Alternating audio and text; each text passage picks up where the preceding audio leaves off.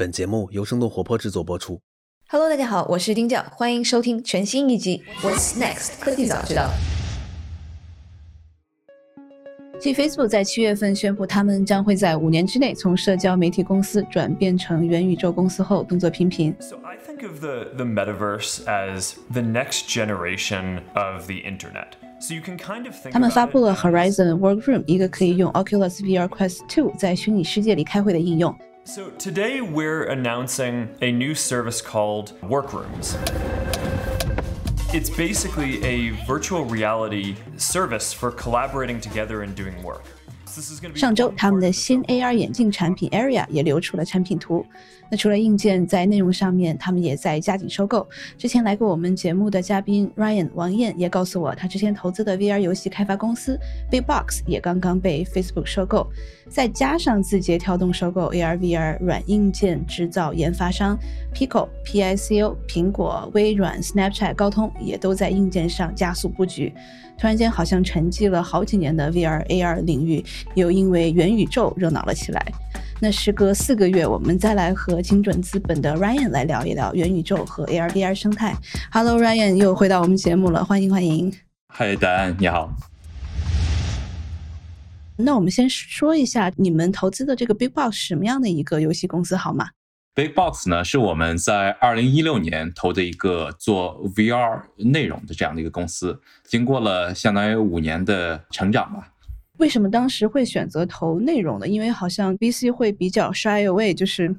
不是特别愿意投内容公司，是因为没有平台效应啊，可能天花板会比较低啊。是你当时是怎么考虑的？传统来讲的话，做 VC 的一般是会不去看内容公司的，一直对内容公司有一个看法，叫做内容公司特别的 hate driven，就是内容它的起飞是很大程度上需要靠内容成为一款爆款的。我这儿可以有很多质量产品很高的这样的产品。但是并不见得你这个产品质量做得好，你在运营运营的好，你这个内容就一定可以成为爆款的。所以我们把这种现象叫做 hate driven。就是意思就是 hit or miss，就是你要不然打中了，要不然就是错失掉这个机会没错这个 hit 是吧没。错，在这个传统的这个游戏领域呢，我们看到在游戏界的这个 financing，它往往是由发布方去对一款游戏做投资。那投资了之后呢，同时还是这个 publisher 对这个内容本身进行发布。但是如果我们这个时间节点回到二零一六年，VR 作为一个新兴事物，整个生态的各个维度，它是在一个逐渐起步的过程当中。那个时候，VR 高质量的内容本身就是稀缺的。在二零一六年那个时间节点，整个生态系统还不成熟的过程当中，我们发布一款这样的游戏，几乎可以保证它是可以成为爆款的。而后来，它随着 Facebook 以及 Oculus Quest 它的这个生态环境当中，它确实一起成长起来，也成了现在 VR 界不可多得的一个电竞游戏之一。当时应该是哪几款硬件啊？应该硬件也都是比较初级的阶段，对吧？没错，当时最主流的硬件就是 HTC Vive，还有 Oculus Rift。当时还没有一体机的诞生，但是现在整个大环境的话，一体机大概占百分之八十的市场份额，而需要连线的这种 PC VR 呢，那大概是占百分之二十的市场份额。对，这个让我想起来，在湾区有一个朋友，他是那个 Guitar Hero 吉他英雄的那个游戏的创始人，也是两个兄弟，Charles 黄对。然后他其实是到后面，应该是几十亿美金的这个价格，应该是卖给了暴雪吧，因为他们就是那种好像是在 PS 平台上面，然后做这种音乐打点的弹吉他的。他跟我讲，当时在 Sun Hill 上面基本上是完全募不到钱，然后因为它就是一款游戏，他们其实就是白手起家嘛，自己一步一步的，后面其实是没有任何的其他投资人，最后当然收益就全归自己了。所以其实像你刚刚讲的这种 hit or miss，可能最后真的是，如果游戏公司它就跟好的电影一样，你可能前期投入是比较。多的，但是后面如果真的是受到大家欢迎了，后面的回报也是非常的可观的。没错，而对于一个新的平台来讲的话，那确实，如果我们回到一六年，确实由于有这个新的平台，它创造出了一个时间窗口，在这个时间窗口的这个机会下，只要你可以把这个产品做得足够好，那我就可以最大程度上的去保证它是一个 hit。尤其是在游戏这个行业，这个行业经过了这么十几年的沉淀，对吧？这个行业当中，你可以创造出来怎样的玩法，你可以创造出来怎样的交互，这些点长期以来都是比较固定。定的很难在这方面进行一些创新，但是当有一个新的平台出来的时候，可能这个新的平台是一个 VR 平台，增强显示 AR 这种平台，或者说区块链，通过区块链我可以把新的经济模型给建立起来的这样的一种平台。当出现这种新的平台的时候，总是会出现一些时间窗口，可以让你真正的把一些全新的东西带来新的平台上，创造出来跟以前我们看到过的内容完全不一样的内容。那如果我们回过头来看 Big Box 他们做的这款内容 Population One，从玩法本身上来讲，它跟所谓的吃鸡 PUBG，对啊，还有堡垒嗯之夜、大逃杀式的游戏，它的这个基本的对基本的游戏嗯玩法其实是一致的，都是做射击，最后一群人只有一个人活下来，对吧？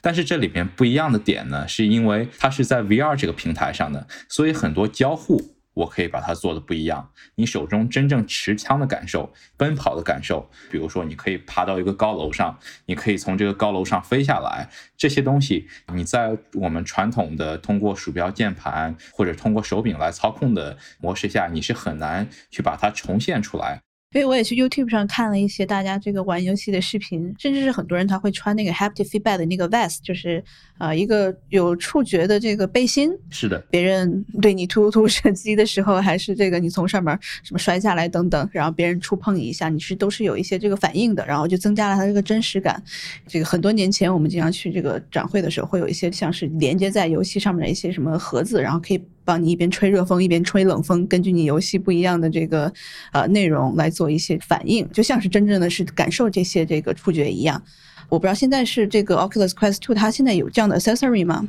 现在对于 Quest Two 这款产品来讲的话，它对于感官的置换是发生在两个维度的，一个维度是在视觉上，另外一个维度是在听觉上的。但是除了视觉和听觉上，那我们人类其他的感官，目前由这款产品它是无法直接模拟出来的，比如说嗅觉。比如说触觉，比如说一些力反馈。那么长久以来的话，就有很多公司，也有很多创造者，他们试图把一些其他的感官给模拟出来。比如说在控制器上，像 Valve 他们出的那个 VR 头显叫 Valve Index，当你用 Index 去玩 VR 的另一款三 A 级大作叫做 Alex 半条命 Alex，你拿着手枪，你是可以感觉到相应的一些力反馈的，像是嗅觉有公司在做，我记得有一个日本公司，他们是研制出来一种秘方，这种秘方让你用六种不同的嗅觉的一个基本的这个元素。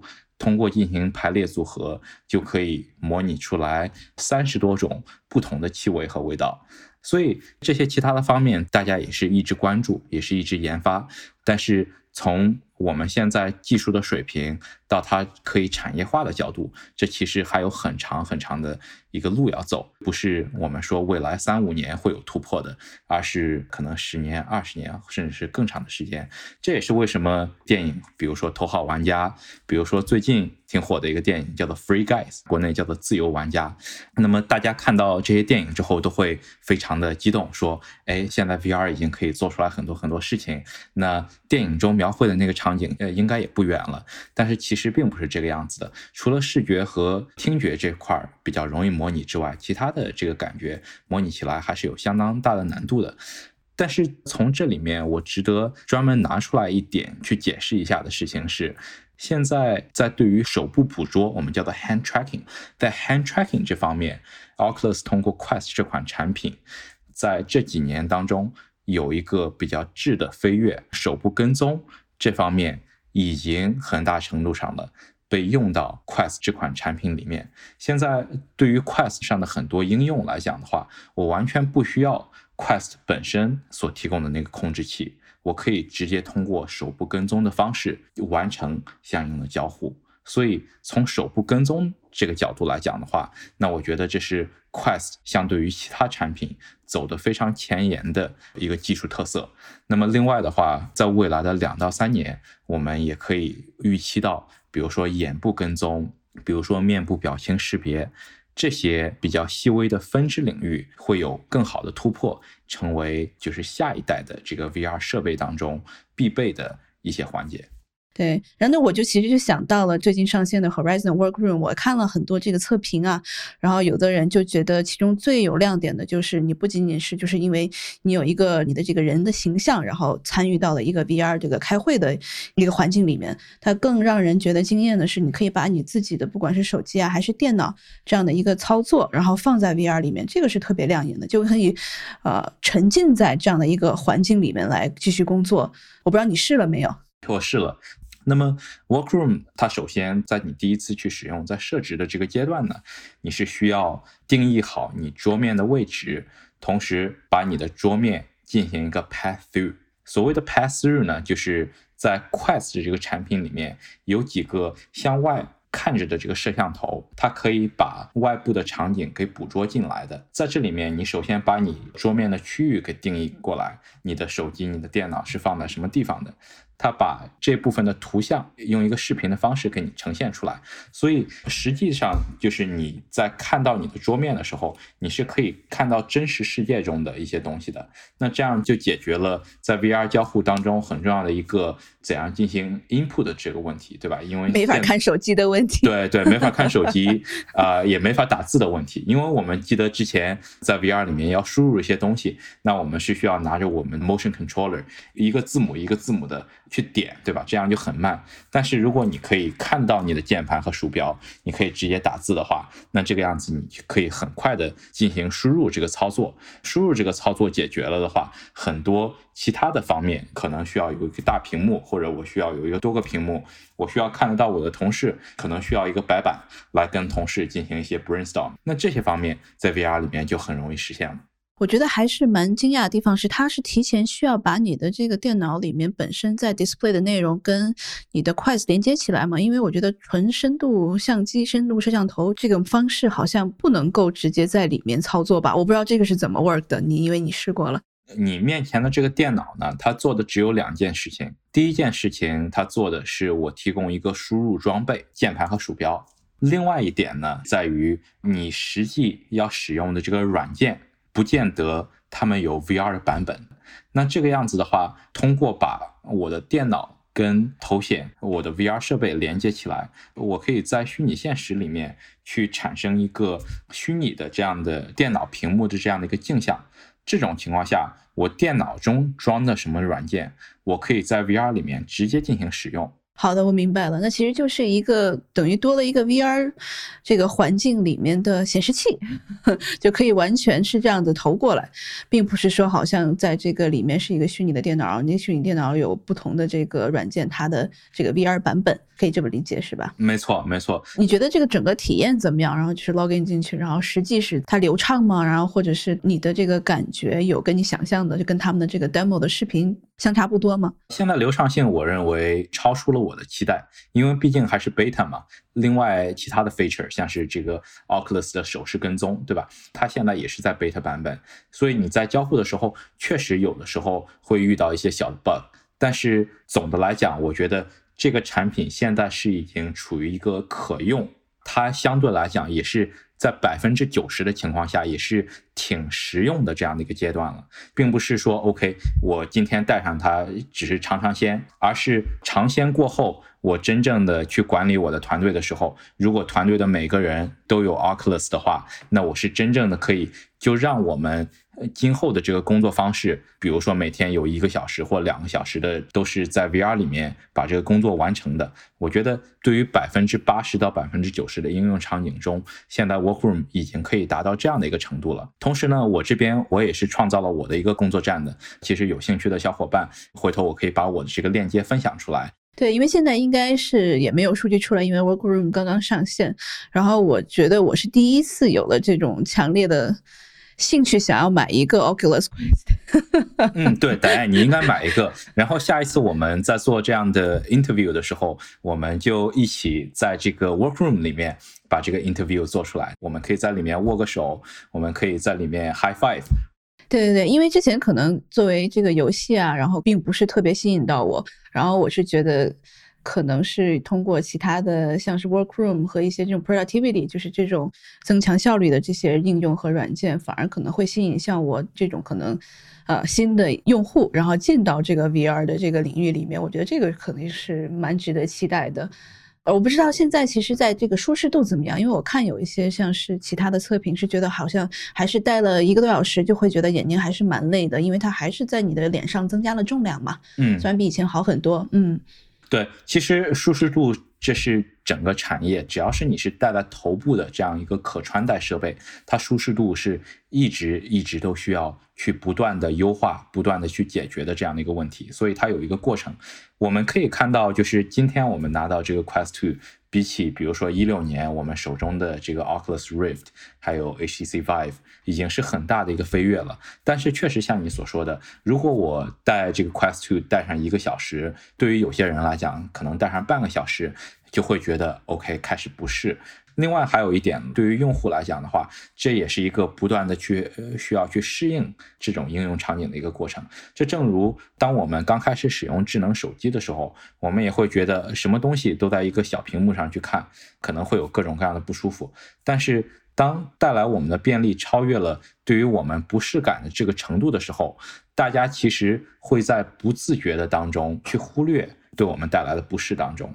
那么还有一点我一定要提一下的是，很多人在 VR 里面，他的这个不适其实是在于一些有动感的这样的场景当中。如果场景有剧烈的晃动，会觉得比较眩晕。解决这个问题的一个很关键的问题是在于软件这个层面上。那我在软件设计的时候，我尽量减少镜头剧烈的晃动，我尽量提供一个。简单舒服的这样的一个虚拟环境，我把这种虚拟环境创建出来，通过这些软件层面上的这个设计，给用户带来一个很舒服的体验。年初的时候，我们聊过 Roblox，然后上市，然后整个元宇宙的这个概念被提出来，然后飞速好像就又在七月份。把这个事情元宇宙这事情又提出来，就感觉有点追热点。我不知道你这块是怎么看的，他们的这个战略又是什么？因为你看，他像是又发布了这个 Workroom 这样的软件，然后也在收购像你投的这个公司 b i g b a l l 这样的游戏公司，然后还有这个 AR 眼镜，对吧？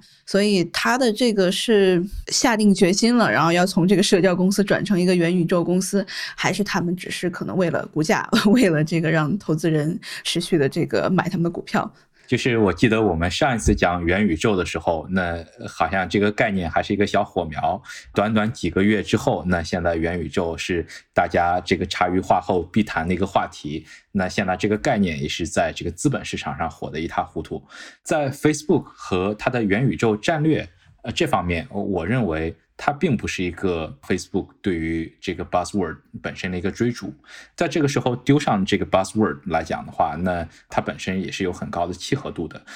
刚刚讲到元宇宙，它的最核心的精神是社交，而 Facebook 本身它就是一个做社交产品的公司。那 Facebook 之前有他们本身的产品，后来也收购了 Instagram，收购了 WhatsApp。在一四年，对于 Oculus 的收购，那相当于在这个啊 VR AR 这个层面上所迈出的这一步。现在 Facebook 又推出了 Horizon，又推出了 Horizon Workroom，基于工作的社交产品。那其实。在 Facebook 走的这几步当中，对于整个元宇宙的架构以及对于他们本身在元宇宙的定位，其实是非常非常清晰的。我不管在这个元宇宙当中我是做什么，我只要把社交这一环抓住了，那我其实，在某种程度上就抓住了整个元宇宙的入口。所以我觉得 Facebook。他现在走的这一步棋其实是很聪明的，而这一步棋并不是说 OK 等元宇宙最近成了一个很火的概念，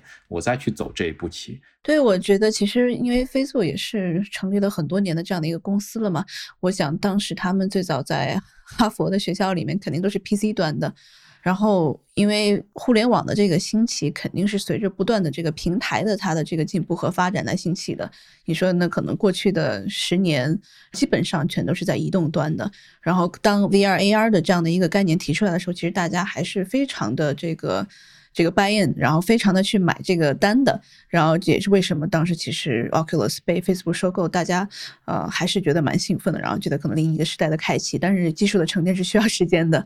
对，然后现在的这个时间节点，我们可以看到，其实基本上在移动这个平台端，基本上它的一个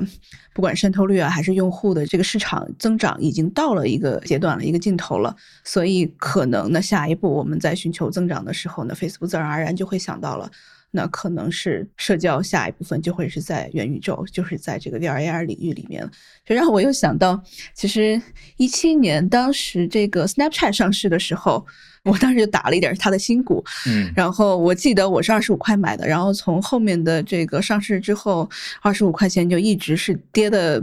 好像甚至到了几块钱吧，五六块钱有一段时间，但是我也一直是没有卖，因为我当时其实买它唯一的原因就是觉得那个 spectacle 就是就是 Snapchat 它的那个眼镜，我觉得它是对年轻人的一种新形式的表达自己和跟这个世界这个。互动这个互联的这样的一个新的形式，我就是因为这个理念，然后我才买了它的股票。当然了，当时如果你你要看这个对比，Facebook 当时的股价其实是差不多的。然后现在 Facebook 是多少？然后现在 Snapchat 是多少？对吧？现在 Facebook 应该是三百八十多美元了。然后这个 Snapchat 虽然说是我没亏了，现在是七十多，对，但是它的这个成长还是两边相差。挺大的，对，当然这个我我也知道，最近像是 Snapchat 其实也是准备发布它的这个新一款的这个 Spectacle，对，这个新的 Spectacle，Spectacle，对，那这个新的 Spectacle 它其实就不像之前一样，只是这个可能我就有个录像或者是摄影这样的功能，它更多的还是有屏显，然后我记得应该还是有这个 Depth Camera，对吧？有这个深度摄像头，是的。对，所以其实不光是我们刚刚讲的是这个 Facebook，它在 AR 上面有发力，然后像是 Snapchat，然后今今年其实国内国外好多的这个厂家全都在这个方向发力，我就突然是觉得，不管是因为 Buzzword 影响到这些厂家在这个 VR AR 领域的发力，还是这个反过来，我觉得这个现象都是蛮有意思的。没错，在 AR 眼镜这一块儿，我觉得过去的这。几个月到一两年的发展当中呢，它其实也是发生了一些这个细分化的领域。总体的来讲的话，我可以把它分成两大阵营，一大阵营叫做主功能化的这样的 AR 眼镜，另外一个阵营是主舒适度的这个 AR 眼镜。那主功能化的这个 AR 眼镜，就是我们比较熟悉的所谓的这个第一代的 AR 眼镜。那这里面就包括 Hololens、Magic Leap。以及像比如说国内做的很好的 Nreal，那这一代 AR 眼镜的特点呢，就是说它们本身的这个功能性非常足，集成了很多各种各样的传感器。眼镜本身所携带的计算能力也很强，我可以做很多图形的计算。但是功能性眼镜一个很大的问题就是，既然我集成了这么多功能，上面有这么多传感器。那么我就很难把这个眼镜做得很轻，这是为什么？像比如说 Magic Leap，他们在 C 端做了这么久的尝试，最终大概在一年前，他们之前的那个 CEO Ronnie 辞任了，然后在 Microsoft 那边找了一个高管做他们的新任 CEO，然后同时宣称 OK，我们 C 端试过了，但是我们 C 端都没有尝试好，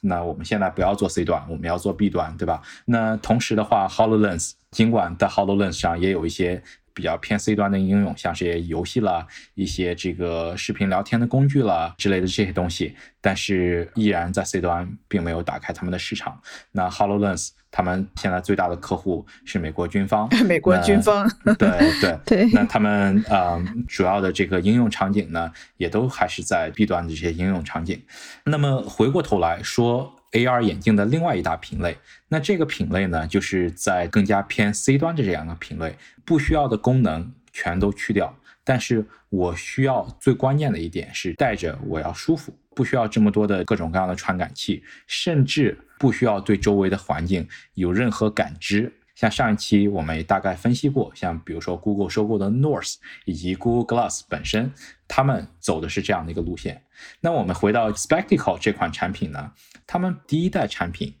只拥有一个录制功能，而且我录的东西不多，我只能录一个十秒到十五秒的这样的一个短视频，然后我录完之后我上传到我的这个 Snapchat 上面。但是现在到了第三代产品，他们其实是向功能型的 AR 眼镜进行靠拢的。但是回过头来，我们如果看苹果。他们 AR 眼镜现在已经放出来的一些信息，那苹果毕竟苹果它本身它的基因是做消费者级别的这样的硬件产品，这是他们的基因。我个人的判断呢是，苹果他们走的路线还是做去功能型的，多余的功能我不要，但是我需要保证这个眼镜我佩戴的舒适。从整个大环境来讲的话，那我觉得功能型的路线以及呃舒适型的这个路线，这两条路线都有他们的机会。而功能型的路线可能更大的程度上适用于一些企业级应用、一些 to B 的这样的应用场景，而舒适型的路线这方面就对消费者更加的友好。而我们现在也是看到了一些相对来讲比较成功的。基于几个特定应用场景的这样的舒适型的 AR 眼镜产品，像比如说加拿大有个公司，他们做了一款泳镜，这个泳镜上就有一个显示，这个显示可以告诉你你现在游泳的速度了，你现在心跳的频率了，你的呼吸节奏了之类的这些方面。那对于相对来讲比较专业的游泳运动员，这些信息对于他们来讲就非常有帮助。那我们如果看到市面上，其实今年上半年，不管是 AR 还是 VR 眼镜，然后包括国内的一些厂家都宣布了或者是发布了自己的产品，然后甚至是像是这个爱奇艺、TCL、联想，当然海外这边这个苹果，它一直是我们其实前面几期节目也都聊到过了，然后一直是有谍照或者他们一直在积累他自己的技术，只是没有发布出来而已。对，所以从亮眼的角度吧，就是说哪一家可能会后面需要值得我们关注的。就是首先我说 VR 这方面，Quest 这个产品它是一个独树一帜的产品。像最近被字节收购的 Pico，它在几个月之前刚刚发布了它的 All-in-One 这个产品 Neo 3，爱奇艺也发布了他们 All-in-One 的这样的 VR 头显。那我们可以从他们的这个产品形态以及他们的用户体验上来看，他们其实对标的都是 Quest Two 这一款产品。所以从这个硬件本身的这个角度来讲的话，Quest 2依然是遥遥领先的。这是从硬件这个层面上。那从这个软件以及内容生态的这个角度来讲的话，Facebook 是砸了很多钱在生态的建设当中。像比如说，Facebook 在收购我们 Big Box 之前呢，其实在 Big Box 研发 Population One 的过程当中，Facebook 就提供了很多经费给 Big Box。这个 studio 让他们进行研发，所以 Big Box 他们研发的费用并不只是来自于 VC 的资金，也有很大的一部分是来自于 Facebook 给提供的这个费用。当然，Facebook 给提供这个费用其实也不是免费的，对吧？那像 Population One 在发布他们的这个产品的时候，是需要先在 Facebook 这个平台上，需要先在 Quest 这个平台上发布。但是 Facebook 呢，同时也给 Population One 这个产品提供了很多除了资金之外其他的资源，比如说他们把这个 Population One 这个产品发布的时候，一个跟产品一起发布的这样的一个内容，是它的首发的六款内容之一，并且现在我们看到 Facebook。他想进一步的把 VR 电竞这一块抓到手里，所以他收购了我们的 Population One，同时他也收购了另外一个跟 VR 电竞比较相关的一个产品，叫做 Onward。所以在这个内容生态搭建上，Facebook 第一它是有这个实力，有这个资金；第二它也是有耐心，长期去培养它的这个内容生态的。所以在这一块的话，我觉得国内的这个厂商在目前的阶段是很难跟 Facebook。直接去进行竞争的，但是这里面的好处是，Facebook 毕竟它是一个美国的公司，所以它想吃中国市场这块蛋糕是很有很有难度的。所以在这里面，我们国内的厂商这就有了一个很好的一个时间窗口，在 Facebook 进不来的时候，把国内的这个蛋糕先给吃下来。那说完 VR 的话，我们再说 AR。还是之前所提到过的两大阵营嘛，一个是功能型的 AR 眼镜，一个是舒适型的 AR 眼镜。对于功能型的话，那像 Unreal，他们现在所交出的这个成绩单，其实是一个很好看的这样的一个成绩单。本身眼镜这个产品做的很有型，你戴上觉得不觉得你是在戴一个设备，给人感觉好像是在做一个太阳眼镜一样。那同时的话，它本身各种各样的传感器、它的显示设备、它的一些应用场景，也是可以做到了一个跟 Hololens 或者 Magic Leap 可以相媲美的这样的一个程度。从这个舒适型的这个 AR 眼镜这方面，目前来讲市场机会很大的啊这样的一个点，像比如说华为、爱奇艺也是发布了 AR 眼镜的这样的一些计划的，但是这里面存在的一个最大的问题，包括苹果 AR，包括 Facebook 做的 Project Area，是在于对于这样舒适型眼镜，我如果把大部分功能去掉。我还留给什么样的功能给消费者，让这个消费者拿到这个眼镜之后怎样去使用它？这其实是消费级 AR 这个市场上现在最大的一个问题。对于这个问题，像比如说 North，它有一个初步的答案，它的方向就是我做一个 notification，所有的来自手机上的这个通知，我把它同步到眼镜上。像比如说我提到过加拿大那个公司给出的答案，就是我可以把它做成一个。HUD 对吧？做成一个 HUD，那这个 HUD 可以显示我的一些心率信息，可以显示我当前的速度。那这些东西可以用在我在游泳的时候一些实时的反馈。那是不是对于这两个应用场景就这样就完了吗？那肯定不是的。对于广大的消费者来讲，当我们戴一个 AR 眼镜的时候，我们所用它的方式可能是很不一样的。有没有一个应用场景，让我们百分之八十的消费者